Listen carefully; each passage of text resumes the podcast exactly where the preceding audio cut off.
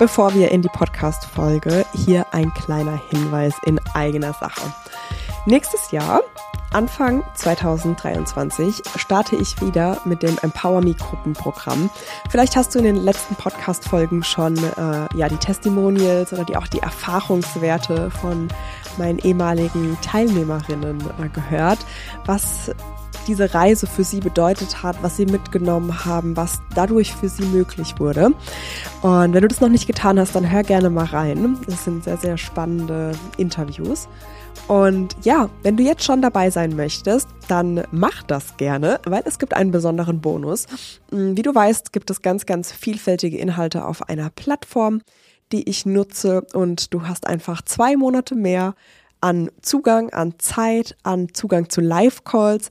Ähm, in diesen Live-Calls wirst du auch zusammen mit den jetzigen Teilnehmerinnen, die gerade noch im Programm sind, ähm, darüber sprechen können, was sich für die schon äh, ergeben hat, was möglich wurde. Und ich kann dir sagen, deren Geschichte alleine nach einem Monat im Programm ist schon der absolute Hammer, ähm, weil beide einfach mit dem Ziel mehr Klarheit und ja, für ihre Zukunft einfach sich Klarheit zu verschaffen, was, was für sie da ist, was sie gerne erreichen möchten. Und alleine nach einem Monat ist diese Klarheit mehr als eingetreten, denn sie haben ähm, eine Führungsposition angeboten bekommen. Und wenn ich von ihnen spreche, dann spreche ich von zwei unabhängigen Personen, die gerade im Programm sind.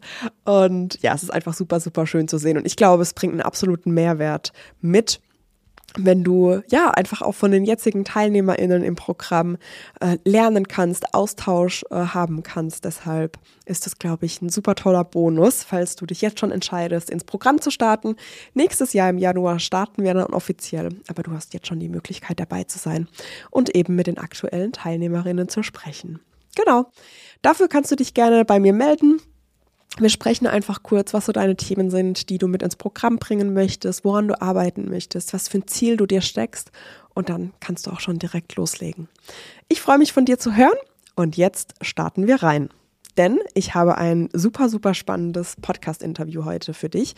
Und zwar spreche ich mit der lieben Sophia Rödiger über das Thema digitale Achtsamkeit. Ähm, wir sprechen darüber, warum es das Thema überhaupt braucht, was dieses Thema überhaupt bedeutet, weil es hört sich ja so ein bisschen wie so ein Gegensatz an auf den ersten Moment. Ähm, und dann geht es auch ganz, ganz pragmatisch, wie schaffst du dir selbst eine achtsame Routine? Und dann sprechen wir auch noch darüber, wie wir das Thema digitale Achtsamkeit in Organisationen verankern können. Also es ist ein sehr, sehr spannendes Gespräch. Äh, Sophia gibt da super wertvolle Einblicke in ihre Arbeit, in ihren Erfahrungsschatz. Und ich sage jetzt einfach viel Spaß beim Hören. Liebe Sophia, ich freue mich total, dass du heute hier im Tatendrang-Podcast bist und wir über das Thema digitale Achtsamkeit sprechen. Und zuallererst stell dich doch gerne einmal vor, wer bist du, was machst du, was macht dich aus und vielleicht auch schon so ein bisschen, wie bist du zu diesem Thema gekommen? Ja, hallo Julia, ich freue mich bei dir zu sein. Ähm, wenn du gleich schon danach fragst, ähm, Selbstvorstellung und wie spielt das Ganze vielleicht auch mit unserem Thema digitale Achtsamkeit zusammen, dann würde ich das gleich nutzen als ähm, ein bisschen für mein, mein Intro. Ich beschreibe mich ganz oft und es klingt so klischeehaft, aber ich glaube, bei mir passt es extrem gut als Brückenbauerin, ähm, nämlich Brücken zwischen extremen Kontrasten oder sagen wir so äh, erlebte, erlebte und gefühlte Kontraste, die wir vielleicht auch in unserer Wirklichkeit so kreieren. Und welche sind das? Also ich bin immer da unterwegs, wo irgendwie die Natur mit der Digitalisierung. Ich nenne es manchmal ganz gern mit dem Buzzword Metaverse. Das ist ja gerade so eins der Hype-Worte äh, Worte rund um das Thema, ähm, ja, äh, das nächste oder die nächste Stufe vom Internet, ja, Web 3 sagen ganz viele zu, dazu. Und äh, genau zwischen diesem Kontrast bewege ich mich schon mal. Ich bin viel in der Natur, viel in den Bergen, aber eben auch viele Metaverse mit Avataren, mit Entwicklern und Entwicklerinnen unterwegs in meinem Job. Das ist so mein erster Kontrast. Ähm, mein zweiter ist definitiv, und das bringt uns ja zum Thema auch heute, die digitale Achtsamkeit. Auch hier oft so ein erlebter Kontrast. Ne? Entweder bin ich achtsam, dann entziehe ich mich am besten fast allem und gehe irgendwo in den Wald, wenn ich böse sage, ich umarme Bäume. Und auf der anderen Seite bin ich irgendwie digital unterwegs mit vielen Tools, mit Apps und Co. Und äh, das ist so, würde ich sagen, der, der zweite Kontrast. Der dritte, der mich noch sehr lange bewegt und vielleicht auch nochmal so als äh, einen Hashtag begleitet durch mein Leben, ist auf jeden Fall Mobilität und demgegenüber würde ich jetzt so Nachhaltigkeit stellen. Ähm, ich hoffe, dass es in Zukunft nicht mehr ein Kontrastprogramm ist, aber in der Vergangenheit war natürlich Mobilität auch stark ans Automobil geknüpft und somit, glaube ich, können wir da noch viel tun, damit wir in Richtung auch einer nachhaltigen Mobilität gehen. Und das ist so, würde ich sagen, mein drittes Kontrastpärchen, wo ich ganz stark zwischen dem Verbinden bin. Das natürlich immer so in einem Zusammenspiel zwischen Tradition und Industrie und der radikalen Innovation. Und diese, diese Brücken, diese Extreme, ähm, die baue ich. So würde ich mich jetzt erstmal beschreiben. Ich komme ursprünglich ähm, aus Berlin, äh, bin Berliner Göre und liebe Großstädte. Das ist mir geblieben.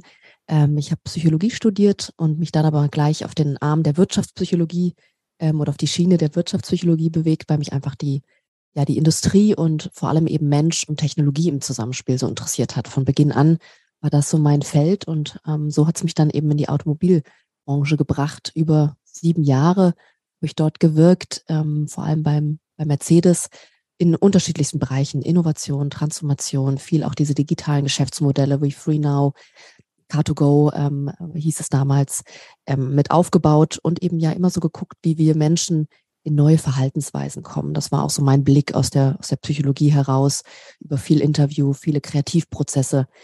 Und da kann ich dann auch anschließen, denn das war dann so mein, würde ich sagen, größter Schritt dann auch Richtung der Achtsamkeit. Ich habe gemerkt, dass ich schon über die Jahre hinweg sozusagen äh, influenced wurde von meinen Eltern. Ähm, also mein Vater hatte selbst schon so John Kabat-Zinn Bücher im Regal stehen. Das habe ich aber jetzt erst so gemerkt vor ein paar Jahren. Und auch oft habe ich ihn auf der Yogamatte äh, erlebt und, und fand das damals fast eher schon irritierend. Und dann war es halt irgendwann, ja, der Papa, der macht da seine Übungen. Aber irgendwie hat es mich mit begleitet. Ja. Und dann durch die Psychologie natürlich, das Studium auch viel mit Neurowissenschaft und Co. Ähm, bin ich natürlich an das Thema mentales Training und Achtsamkeit gekommen. Dann gab es eine längere Zeit eine Pause mit dem Thema und dann, wie gesagt, ähm, wo ich gerade herkam, diese Kreativ- und Innovationsprozesse, vor allem bei Mercedes, haben mich nochmal dahin gebracht, dass ich das Thema nochmal wieder beleuchtet habe und überlegt habe, wie können wir denn solche Methoden vielleicht einbauen und nutzen, um uns nicht nur räumlich physisch sozusagen mit viel Post-its und irgendwie, wir haben dann da die Räume umgestaltet, uns eben in so kreativen Prozessen zu unterstützen, sondern auch hier oben im Kopf, in dem Raum, den wir dort mental haben. Und ich fand immer so skurril, wie wir äh, so gerade Innovationsteams ja so eigentlich auf mit Fingerschnipsen haben wir verlangt, sei innovativ. Jetzt bring das nächste Unicorn raus, ne? Oder sei agil. Immer so diese Ansagen, diese, diese Sprüche, diese Phrasen auch. Und da habe ich gesagt, gut, das geht einfach nicht. Wir können nicht den ganzen Alltag so strukturieren, wie wir ihn strukturieren und von Meeting zu Meeting springen, ähm, sei das physisch, sei das virtuell und dann nebenbei noch kreativ sein. Und da haben wir dann viel mit solchen Übungen experimentiert und mit mentalem Training, wie wir uns da vielleicht zumindest unterstützen können, schneller in den Kreativprozess zu kommen.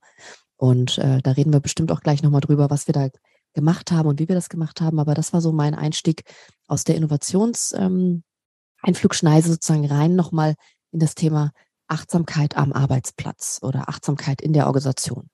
Genau, und dann haben wir das Thema bei Mercedes größer werden lassen, weil wir die verschiedenen Bereiche, die Achtsamkeit eigentlich auch mit sich bringt und wo, wo Wirksamkeit erzeugt wird, die haben wir zusammengebracht. Ja? Sei das Innovation, Kreativität, sei das Transformation, Veränderung oder sei das aber eben auch Gesundheit, Stress, Prävention, ne? so aus der Gesundheitsecke, wo es ja auch oft in Organisationen verankert ist.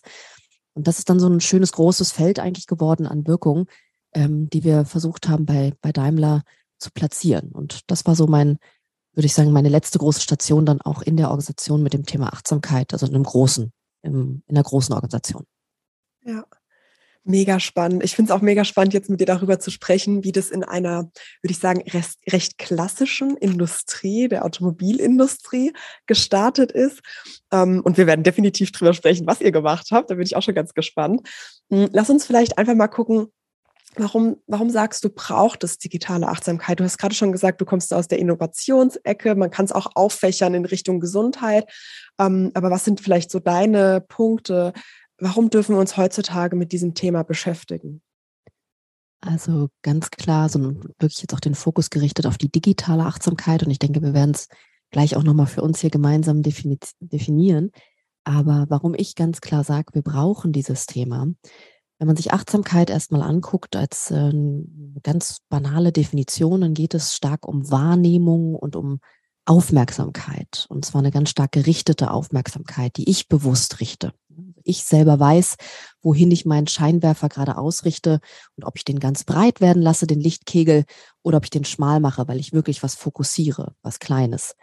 Und wenn man das auf die Digitalisierung übertreibt, äh, überträgt, die uns ja einen Resonanzraum gibt aufgrund von Social Media, aufgrund von weltweiten globalen Netzwerken, dann eröffnet sie einfach äh, virtuelle Wirklichkeiten, die vorher viel, viel, viel kleiner waren. Das heißt, unsere Resonanzräume vergrößern sich enorm. Ja. Wir kriegen viel mehr Feedback, Reaktionen, positiv wie negativ und müssen mit diesen Reizen umgehen können. Und wenn wir jetzt uns nur äh, da reinbegeben und einfach erstmal so Free Floating machen, also nichts richten, ja, nicht mit Zielsetzung reingehen, dann wird es unglaublich gefährlich, weil die digitalen Tools natürlich auch mit all unseren Triggern, unseren Alarmfarben, unseren Notifications und alles, was es gibt, ja, mit diesen Reizen spielen. Und das machen sie sehr, sehr, sehr intelligent. So sind die Tools ja auch gemacht.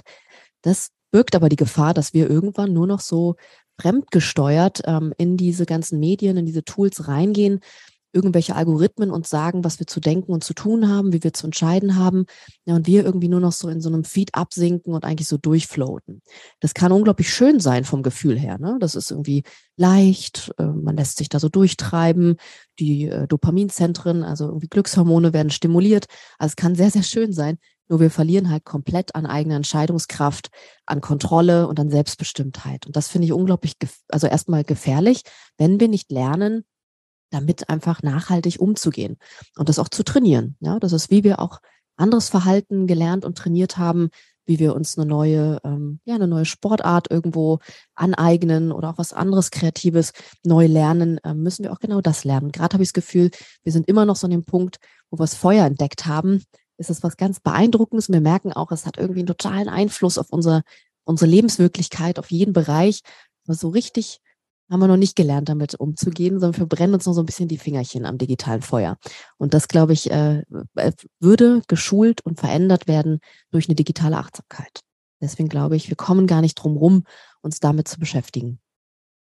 Und wo siehst du diese Momente, wo wir uns die Finger verbrennen? Also was nimmst du da wahr? Ähm, sind das falsche Entscheidungen oder sich geleitet fühlen von etwas im Außen oder was siehst du da? Also ich glaube, wenn man äh, sich die Beschreibungen anguckt und viel mit Menschen redet, und du bist ja auch, Julia, viel im Coaching unterwegs und kriegst da immer mehr auch dann geschildert, wie sieht so ein Alltag aus von jemandem, ähm, dann hört man ganz viele Beschreibungen von ich bin so fremdbestimmt, ich bin nur noch gestresst, ähm, nur noch irgendwo in Resonanz mit anderen, nicht immer nur gut, ähm, sondern auch einfach sehr, sehr anstrengend, sehr energieraubend. Mhm. Ja, ich höre aber auch viele Führungspersonen, die ähm, so zwischen den Extremen schwanken. Also auf der einen Seite sich nicht mit Digitalisierung beschäftigen wollen und das immer so krampfhaft dann wegdelegieren. Ja, bei mir macht das die Julia, die ist Digital Native, die soll sich darum kümmern und ansonsten brauchen wir das ja alles nicht.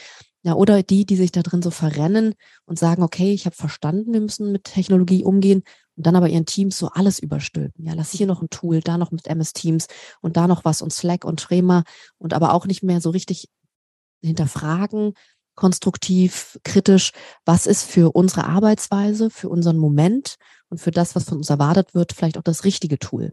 Ja, sondern es ist so ein Überschütten, so ein Überhäufen und dann eigentlich selber da drin irgendwo zum Hamster im digitalen Hamsterrad zu werden. Und das, diese Beschreibung hört man ganz viele, die dann so ermüden.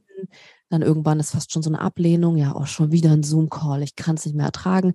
Und das ist so schade, ne, dass wir so zwischen diesen Extremen schwanken.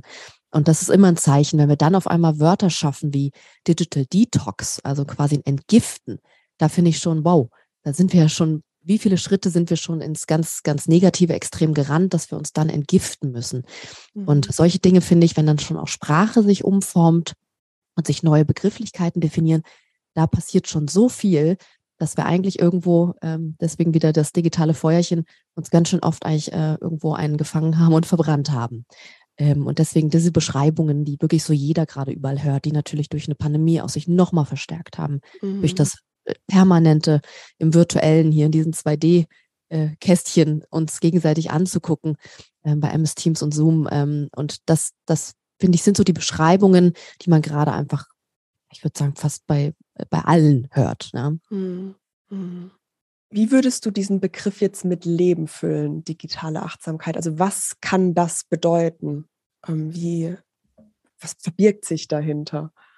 Ja, total schöne Frage. Und ich, ich denke, wie es so mit allen Begriffen ist, ähm, findet hoffentlich jeder seine eigene Definition in dem Ganzen und ähm, guckt, was es eben für, für mich in dem Moment in, in meinem Leben ausmacht. Und wie es so mit allem ist, ist es nicht etwas, was man einmal erlernt hat oder was angeboren ist, ähm, sondern es ist ein kontinuierliches Meisterwerk eigentlich daran zu arbeiten. Wie wir es für uns definiert haben und auch vor allem in unserem Buch Digitale Achtsamkeit, wirksam in Hier und Netz, ähm, ist eigentlich so ein Ableiten aus der Achtsamkeitsdefinition. Und ich nutze immer ganz gern den John Kabat-Zinn, weil er es einfach sehr einfach und prägnant formuliert, als einer der Pioniere, vor allem im westlichen Raum, wenn es um Achtsamkeit geht. Er sagt, dass wir Achtsamkeit eigentlich so auf drei Ebenen als Wahrnehmungsform beschreiben können. Nämlich einmal mit einer klaren Zielsetzung, mit einer Absicht, gehen wir überhaupt erst in eine Situation der Wahrnehmung. Also wir haben ein Ziel in diesem Moment wir sind komplett im Moment mit allem, was gerade drumherum da ist, sei es Geruch, Geräusch, also wirklich alle unsere Sinneswahrnehmungen sind in diesem Moment der Wahrnehmung. Und wir nehmen wahr mit einer Offenheit, mit einem Wohlwollen auch und mit einem Lösen von Bewertung.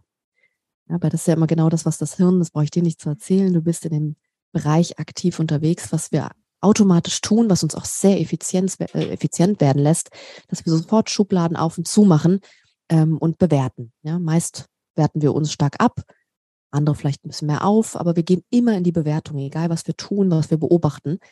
Und das, wie gesagt, ist uns angeboren, weil das mussten wir auch tun. Gerade in Zeiten, wo es wirklich um Leben und Tod ging, in Urzeiten musste es schnell entschieden werden, was jetzt hier gerade Sache ist und Fakt ist. Ähm, und das haben wir übertragen bis heute. Ja, Gehirnstrukturen verändern sich so langsam. Das heißt, viele unserer, unserer ja, Strukturen, unsere auch Triebe sind immer noch die, die sich vor Urzeiten entwickelt haben. Und das genau beobachtet man sehr stark, ähm, wenn wir in diesen digitalen Welten unterwegs sind. Und wenn man das jetzt mal nimmt, diese drei Dimensionen von John Kabat-Zinn, dann kann man das wunderbar auf die Digitalisierung übertragen.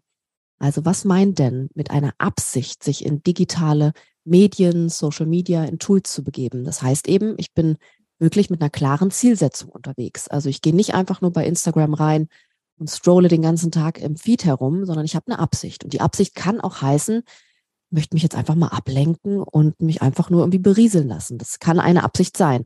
Nur dann ist sie bewusst formuliert. Also damit geht es eigentlich los. Ich habe eine Zielsetzung und mit dieser Zielsetzung, mit dieser Absicht gehe ich, egal in welches Tool rein und erlebe Digitalität, erlebe Technologie.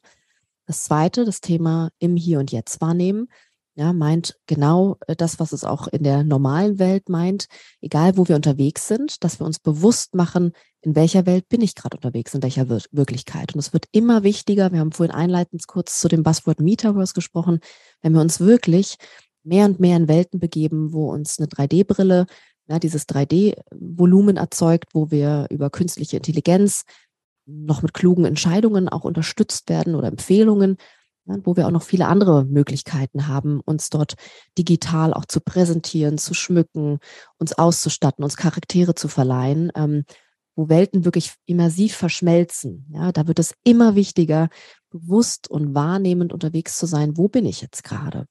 Ähm, und das meint die zweite Ebene. Und die dritte, gerade dieses vielleicht mal bewertungsarme oder sogar bewertungslose, finde ich ganz wichtig in unserer Zeit, gerade wo sich auch so eine leichte Aggression und irgendwo so ein Gegeneinander in diesen, sei es Social Media Räumen, aber auch in anderen äh, Kanälen entwickelt, dass wir diese Bewertung mal rauslassen. Warum muss immer gleich alles auf und ab bewertet werden und mit einem kurzen Kommentar, der meist auch nicht wirklich viel bringt, ähm, irgendwo negiert oder eingeordnet werden? Warum können wir nicht einfach mal annehmen, ähm, was dort einfach steht und wirken lassen und dann daraus vielleicht für mich ein, ein ja, etwas ableiten? Ne? Und das meinst du, mein, mal jetzt einfach ganz plakativ gesprochen, der dritte Punkt, diese Bewertung im digitalen Raum, die genauso wie in, einem, in, einem, in, einem, äh, in einer physischen Welt einfach erstmal darauf bezogen ist, dass wir lernen, diese Bewertung nicht immer gleich automatisiert hinterherzuschieben. Ne? Das kann man, wie gesagt, hervorragend übertragen auf die digitalen Kanäle, auf die Welten, die 3D-Welten, die uns dort alle auch in Zukunft noch erwarten werden.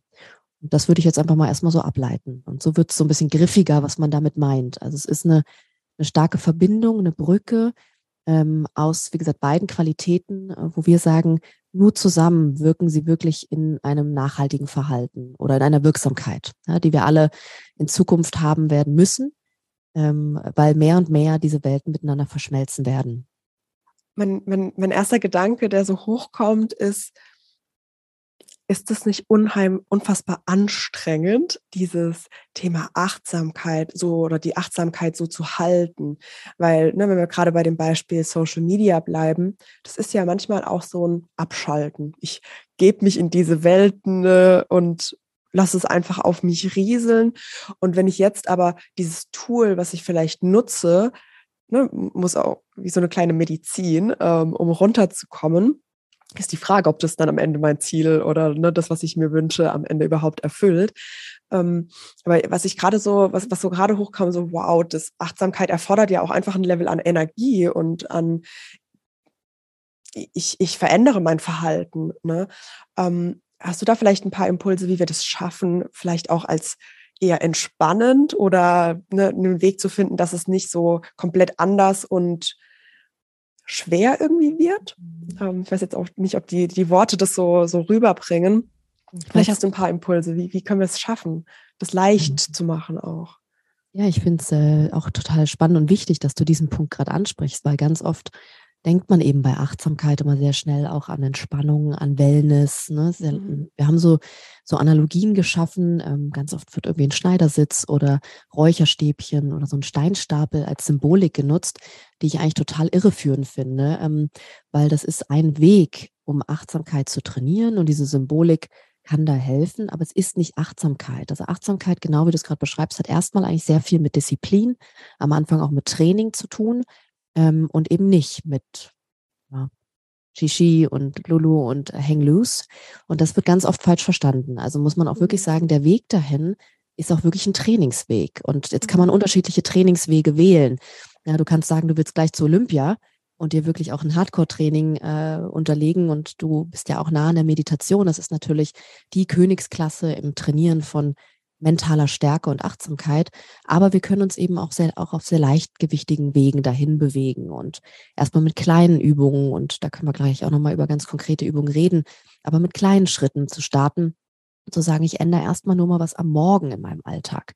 Ja, mhm. oder schreib abends nochmal äh, mir drei leere Seiten runter, um einfach meinen Kopf ein bisschen zu beruhigen, meine Gedanken zu beruhigen. Das können so kleine Übungen erstmal sein und du nickst schon, ähm, die uns viel leichtgewichtiger zu dem Thema bringen und uns trotzdem eine Form von Impuls ähm, und eigentlich wieder von Selbstbestimmtheit und Kontrolle geben. Mhm. Weil was du gerade auch so beschrieben hast mit dem Thema, ja, es klingt ja auch sehr anstrengend, so immer in soziale Medien zu gehen und oft ist das, wie gesagt, so ein, so ein Ablenken und das ist erstmal auch grundsätzlich überhaupt nichts Schlechtes.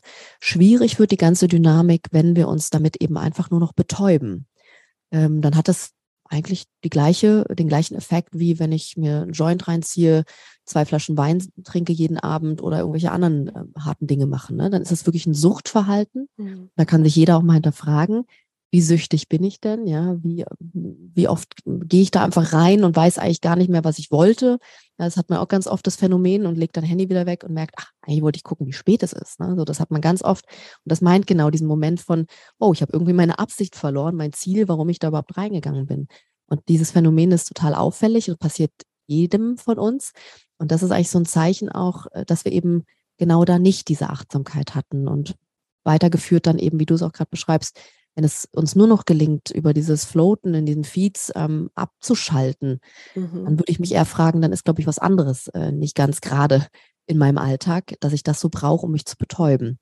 Und das kann auch mal eine Zeit lang eine Funktion haben. Was die Achtsamkeit hier wieder beschreibt, ist, dass du auf einer Metaebene wie wirklich aus der Vogelperspektive den Blick dafür hältst, wo bin ich wie gerade unterwegs.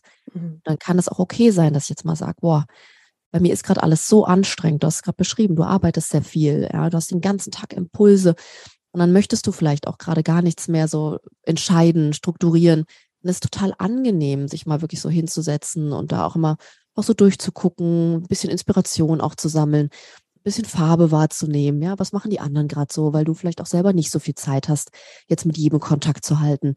Dann ist das was ganz Funktionales und kann auch was sehr, sehr Gutes für den Moment haben. Man sollte eben immer einfach nur gucken, wenn solche Dinge entgleiten, zu so Standards und Routinen werden und man vielleicht eigentlich gar nicht mehr so genau weiß, warum tue ich die Dinge gerade. dann hat das eben nichts mehr mit Achtsamkeit zu tun. Und das ist genau der mhm. Punkt. Und dann ist es genau, wie du sagst, oft auch recht anstrengend, sich wieder in eine neue Verhaltensweise zu bringen. Ne? So eine Routine dann zu verändern und aufzubrechen. Da helfen eben, wie du gerade auch schon gesagt hast, definier dir kleine Schritte. Wenn wir es zu groß machen, wird es gleich zu überwältigend, äh, ist gleich das Gefühl von Scheitern und dann auch oft wieder von Bewertung und Abwertung mit drin. Ähm, und dann gelingt uns gar nicht irgendwo der Schritt in was Neues.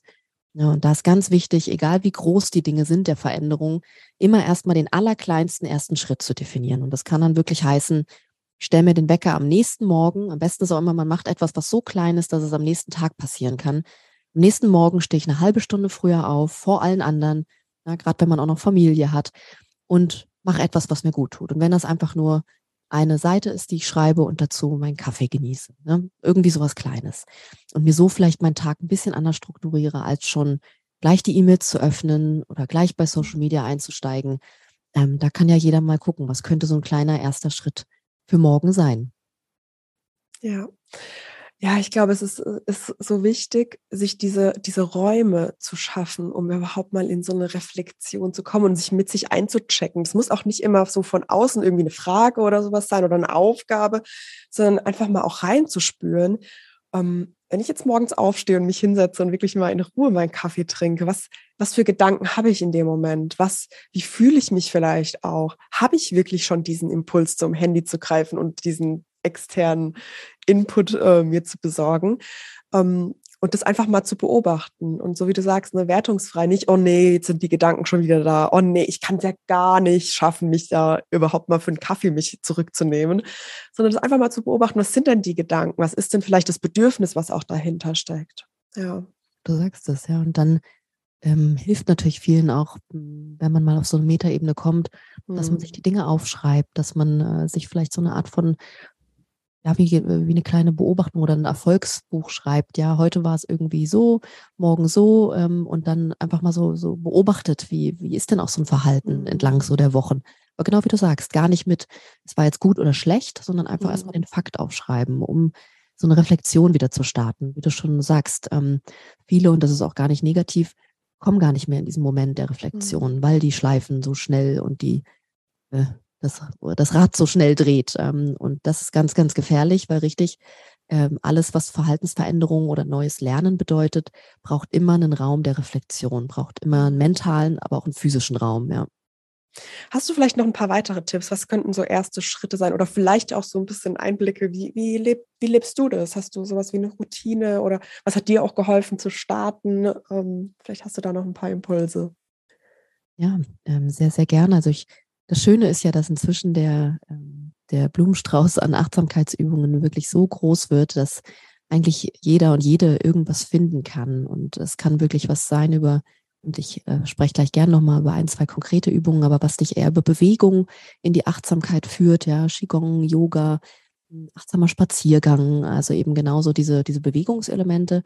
Es kann etwas sein, was vielleicht die Stille ist, ne, wenn man äh, sehr gut damit kann, dass man sich vielleicht mit einer geführten Meditation mal durch eine Gedankenwelt begleiten lässt oder einen Bodyscan macht, wo man einfach von oben bis unten den Körper mal durchscreent.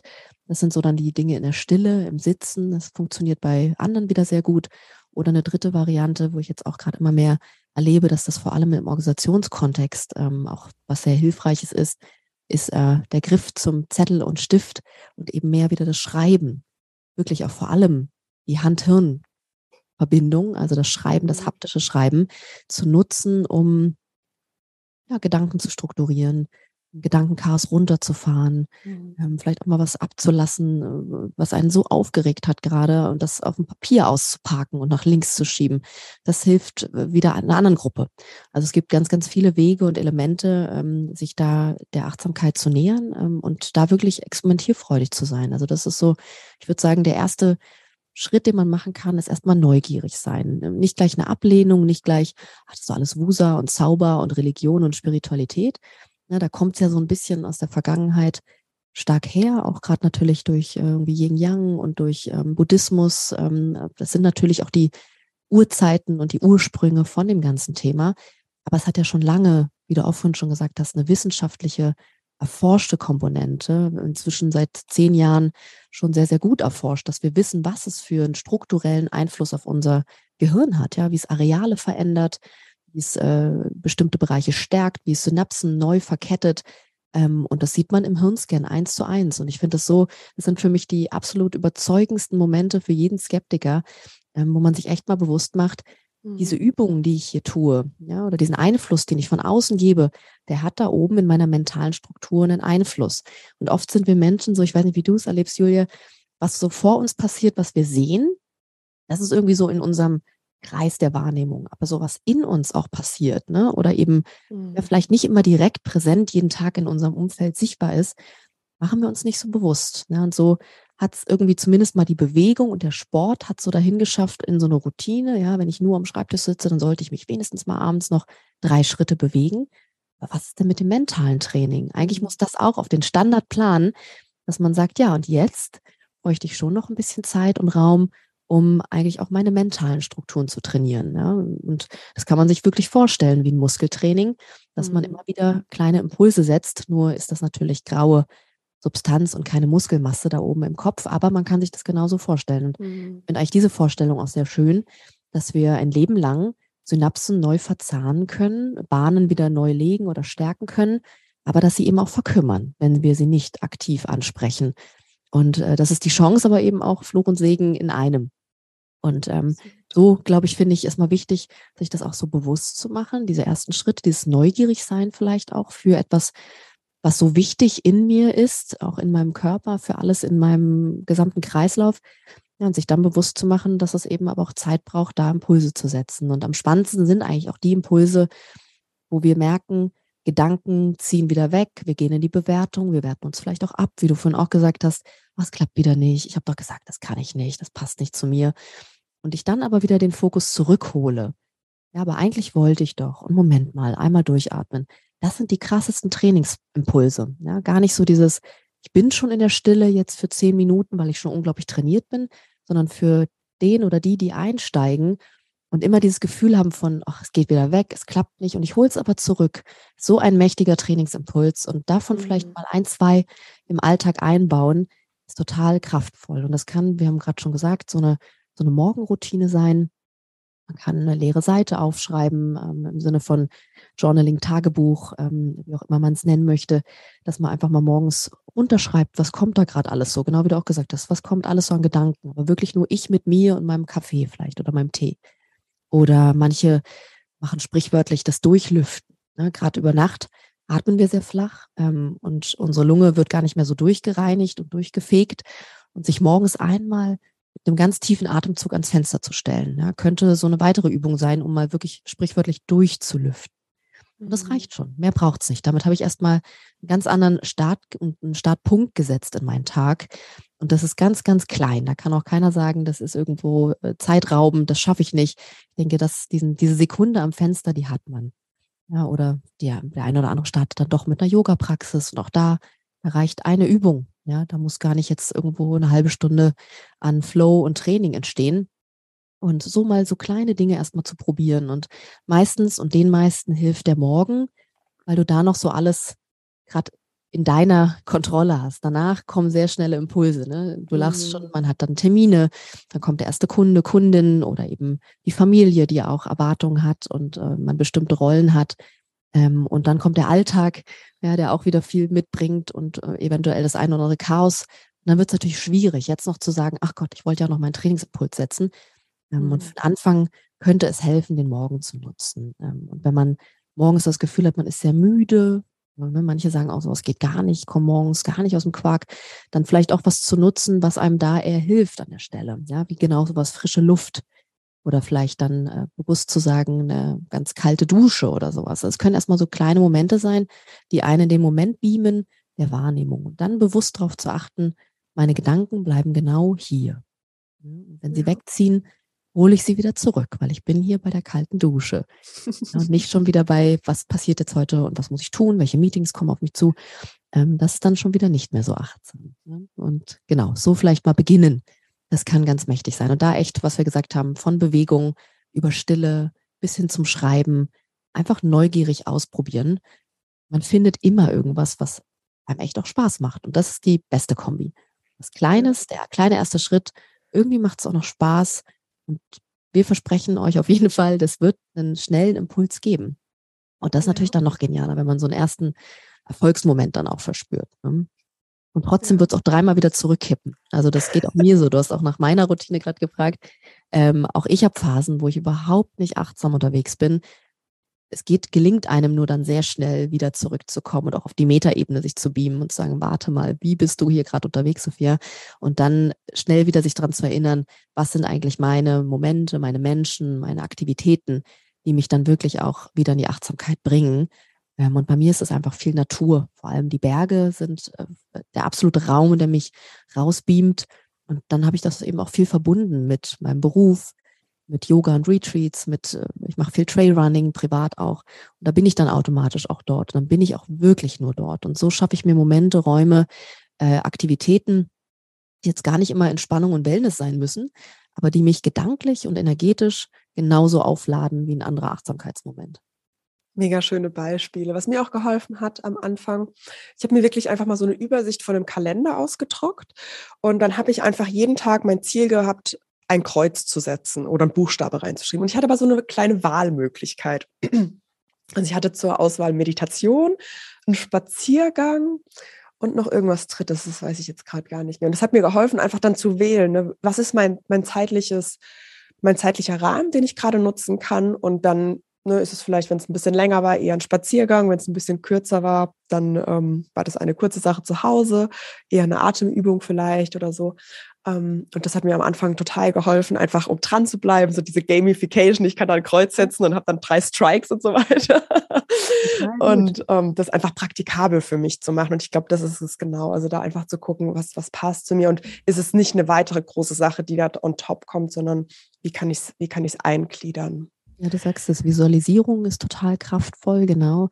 Ähm, oder aber auch, was noch für einige Menschen gut funktioniert, ist dann auch so ein bisschen sich in Gruppen zusammenzutun. Ne? Ich will gar nicht mhm. negativ sozialen Druck sagen, aber wenn ich mich mit dir verabrede, Julia, zu sagen, wir machen das jetzt mal zwei, drei Wochen, mhm. probieren es aus und berichten uns vielleicht immer am Freitagmittag ähm, ganz kurz, wie war unsere Woche, hilft einfach auch wieder. Kann ein Impuls sein. Mhm. Bei dem einen erzeugt es doppelt Stress, weil ich jetzt auch noch dir erzählen muss, was ich geschafft oder nicht geschafft habe.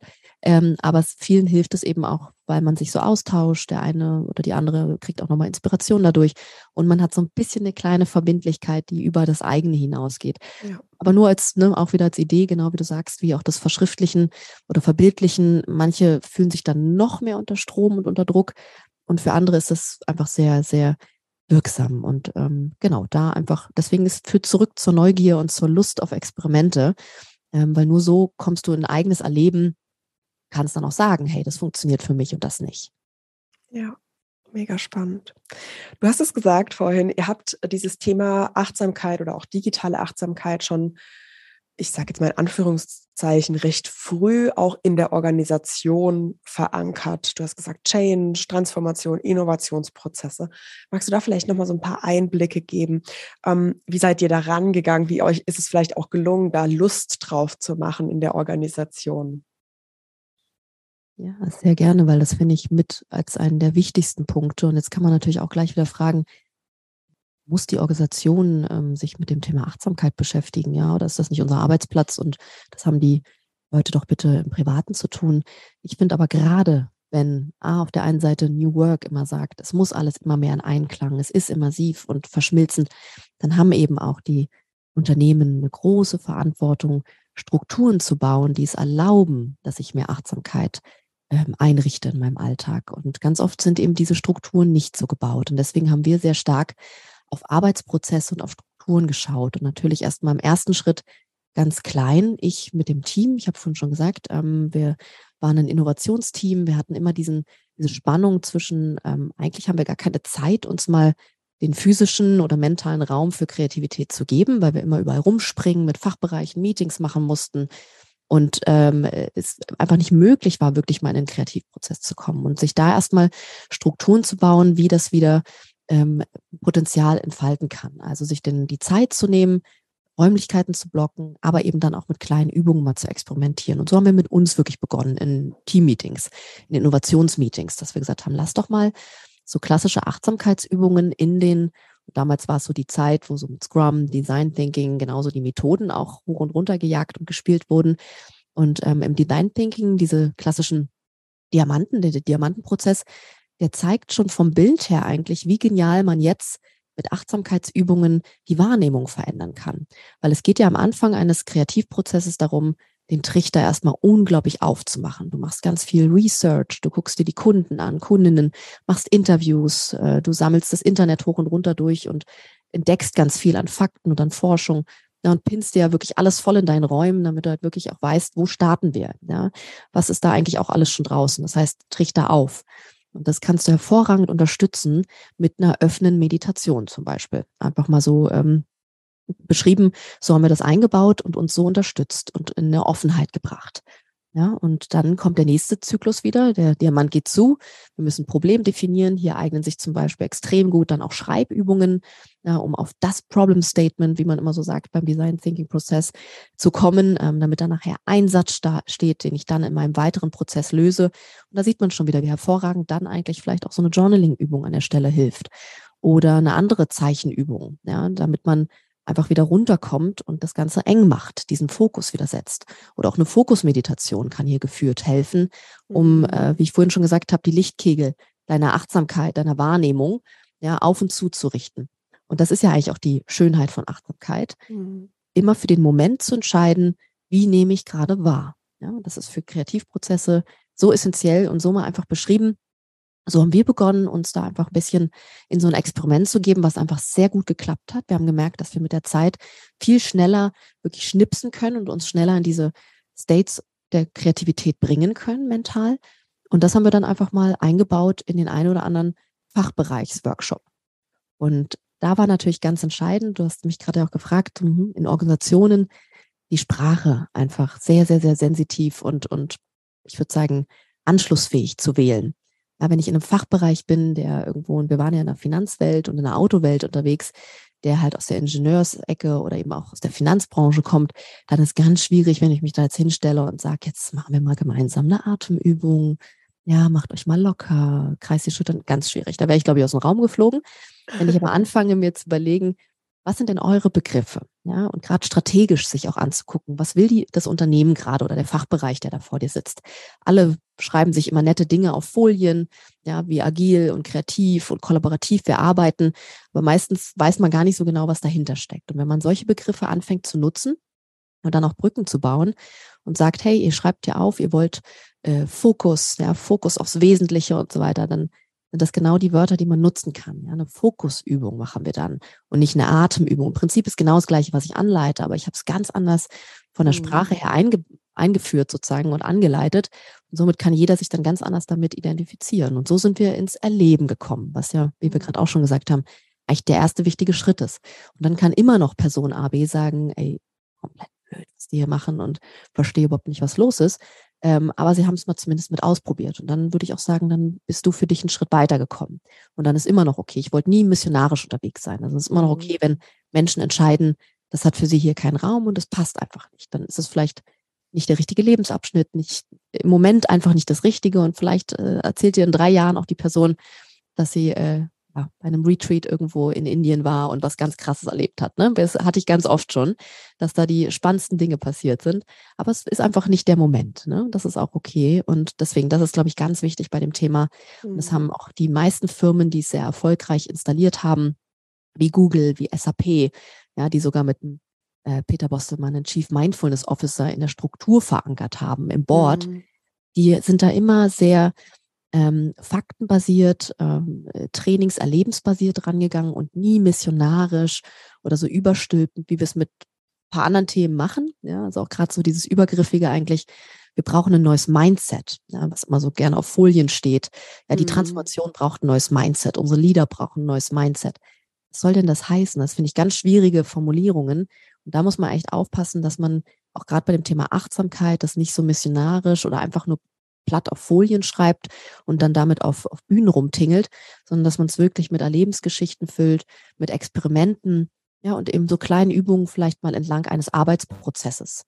Ja, oder eben, wie du auch vorhin schon gesagt hast, dass man stärker so Check-in-Sachen in virtuellen Meetings als eine Norm setzt oder Back-to-Back-Meetings vermeidet. Also wirklich auch sagt, bei MS Teams darf nicht mehr über 50 oder 25 Minuten ein Slot eingestellt werden, damit man zumindest diese kurze, diesen kurzen Stoppmoment hat zwischen zwei Meetings. Das können so kleine strukturelle Elemente sein, die du mit deinem Team verankerst oder eben auch eine Organisation als Ganzes mit rein ähm, setzt in die Arbeitskultur. Ja, und so entsteht, kultiviert sich was Neues im Miteinander. Nur so kann dann auch was nachhaltig bleiben.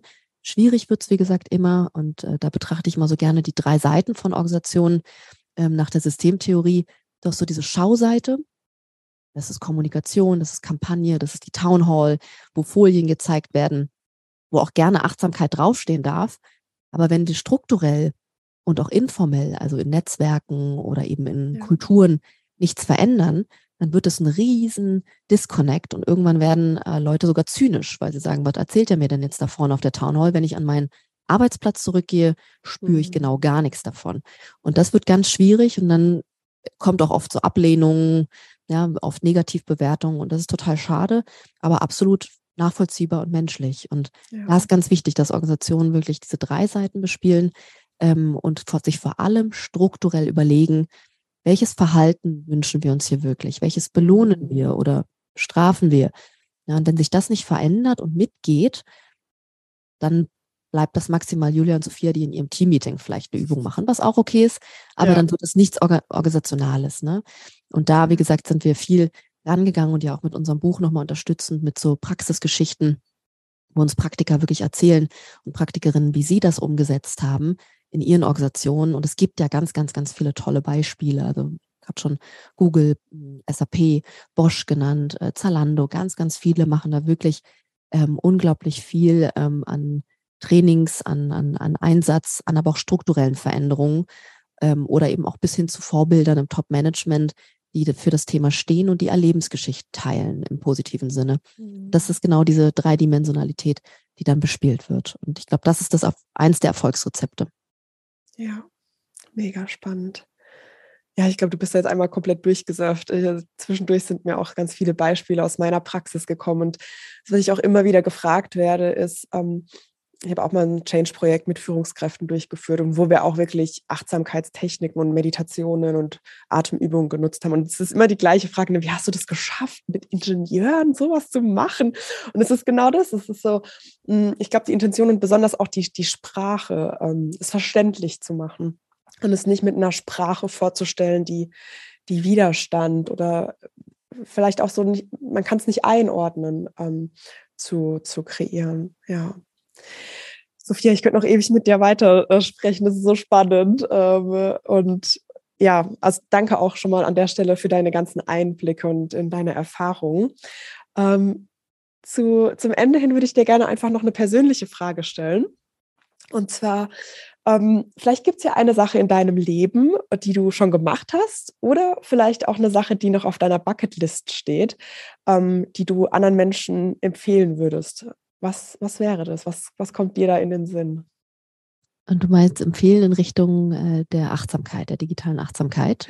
Ja, es Oder kann auch darüber hinaus sein. Also ähm, das ist so die Frage, die ich äh, standardmäßig hier im Podcast stelle. Und es kommen ganz unterschiedliche Dinge, auch in dem Moment, wo man gerade im Leben steht.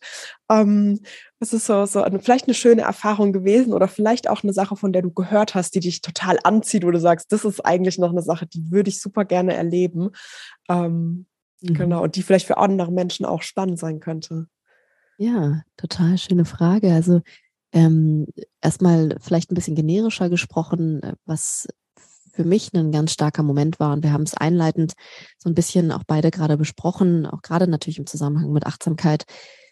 Wünsche ich jedem immer wieder dieses Hingucken, Spüren und äh, das Neugierigsein, zu schauen, was sind die Dinge, die Menschen, die Aktivitäten in meinem Leben, die mir Energie geben, weil dann schafft man so unglaublich viel und kreiert, kreiert so, so viel Tolles und hat natürlich auch viel gute Energie, die es wieder ins Außen zu tragen gilt und ähm, zieht damit auch wieder ganz viel Positives Neues an und hat wirklich so eine, ja, so eine Veränderungsfähigkeit, so eine Lebendigkeit im Leben. Und das ist mir glücklicherweise natürlich auch aufgrund von schwierigen Zeiten eine eigene ähm, überlebte Krankheit, kann ich so sagen, die mich natürlich eine ganz andere Demut gegenüber und Endlichkeit im Leben auch erfahren lässt und auch eine Risikobereitschaft. Hm. Und das kombiniert war für mich so ähm, ein absoluter Dreher in meinem Leben, nochmal ganz anders auf Energie zu schauen, auf die eigene Energie. Und ähm, du hast einleitend gesagt, ähm, wow, irgendwie ist es so bunt um dich, du kreierst so viel. Und ich habe dir irgendwo auch geteilt, dass es auch ganz oft einfach egoistisch, egoistisch gesehen ähm, mir ganz viel Energie zurückgibt. Also ich habe einfach Lebensbereiche, Aktivitäten gefunden in meinem Leben. Und da bin ich dankbar, dass ich das mit Anfang 30 finden durfte, weil ich immer hingeguckt habe, was mir wirklich im Alltag ganz viel Energie gibt. Und dann gibt es trotzdem Dinge, die ich natürlich abstehen und nicht ausleiden, äh, nicht leiden kann und die mir Energie ziehen. Das ist auch okay, aber die überstehe ich wieder, weil viel anderes da ist. Und das glaube ich, dass diese Energiebatterie als ein Bild hat mir enorm geholfen, meinen eigenen Alltag und mein eigenes Leben und die Lebensweise anzugucken und vor allem sehr stark auf Energie zu schauen. Das würde ich jedem erstmal so mitgeben als meine, als mein Lernfeld und meine Übung. Und diese Energiebatterie kann so ein mal ganz technisches Bild im Kopf sein am Anfang. Ja, und äh, was ich noch machen möchte, und ich glaube, das ist auch nochmal in Richtung jetzt der Achtsamkeit äh, vielleicht auch eine schöne, eine schöne Erfahrung, vielleicht eine Idee, wenn man auf sowas Lust hat. Ich habe dir auch schon erzählt, wir bauen in Ecuador ein Häuschen, nochmal ein Ort, wo es äh, auch da um Coworking, Co-Living, um einfach Erleben, Raum für auch was immer du brauchst, ähm, der dort entsteht und um den es dort gehen soll. Ähm, und ich möchte dort dem Tauchen anfangen und vielleicht sogar auch mal in Richtung ganz tief tauchen und ohne alles tauchen, ähm, weil ich das total spannend finde. Ähm, also da geht man ja auch wieder viel über Atmung, dann aber eben auch in diese Stille, in diese Schwerelosigkeit unter Wasser. Und das ist für viele total beängstigend, aber ich habe da ganz große Lust und, und Neugier, werde voll aus Komfortzone raus müssen, aber äh, freue mich total drauf. Habe das noch nie gemacht und werde mich jetzt mal in Richtung dieses Tauchens weiterbegeben in den nächsten Jahren. Und das vielleicht mal so als Idee, vielleicht hat, springt da auch jemand gleich an auf dieses tragende, schwebende mhm. unter Wasser, diese Stille, äh, dieses Atmen auch. Ähm, vielleicht aber auch nicht. Ja. Dann ist auch okay. Mega schön. Sophia, es war ein richtig, richtig tolles Gespräch. Ich danke dir für deine Zeit und auch, dass du das dem Thema so ein Leichte gegeben hast. Ne? Ich habe ja in der ersten Frage mal so ein bisschen geteilt, was es vielleicht auslösen kann. Und ich habe das Gefühl, du hast es total geschafft, dieses Thema anfassbar, praktikabel und halt auch so, so leicht zu machen. Und ich glaube, das ist so wichtig, wenn wir in der Veränderung was Neues ausprobieren wollen. Und dafür, dafür danke ich dir sehr. Schön. Danke für deine Fragen, dass ich da sein durfte. Ja, und dann schweben wir doch mit Leichtigkeit durch die Woche und äh, haben jetzt so schön am Montagmorgen gestartet. Dankeschön, dass ich hier sein durfte. Genau. Sehr gerne. In den Show Notes findet ihr auch alle Infos zu Sophia, äh, Social Media Accounts, ähm, auch das Buch, was sie erwähnt hat, was sie zusammen mit, mit ihrem Mann geschrieben hat. Auch ganz, ganz spannend. Und ja, dann einfach danke und einen guten Start für dich auch in die Woche. Sophia, mach's gut. Tschüss, Dankeschön.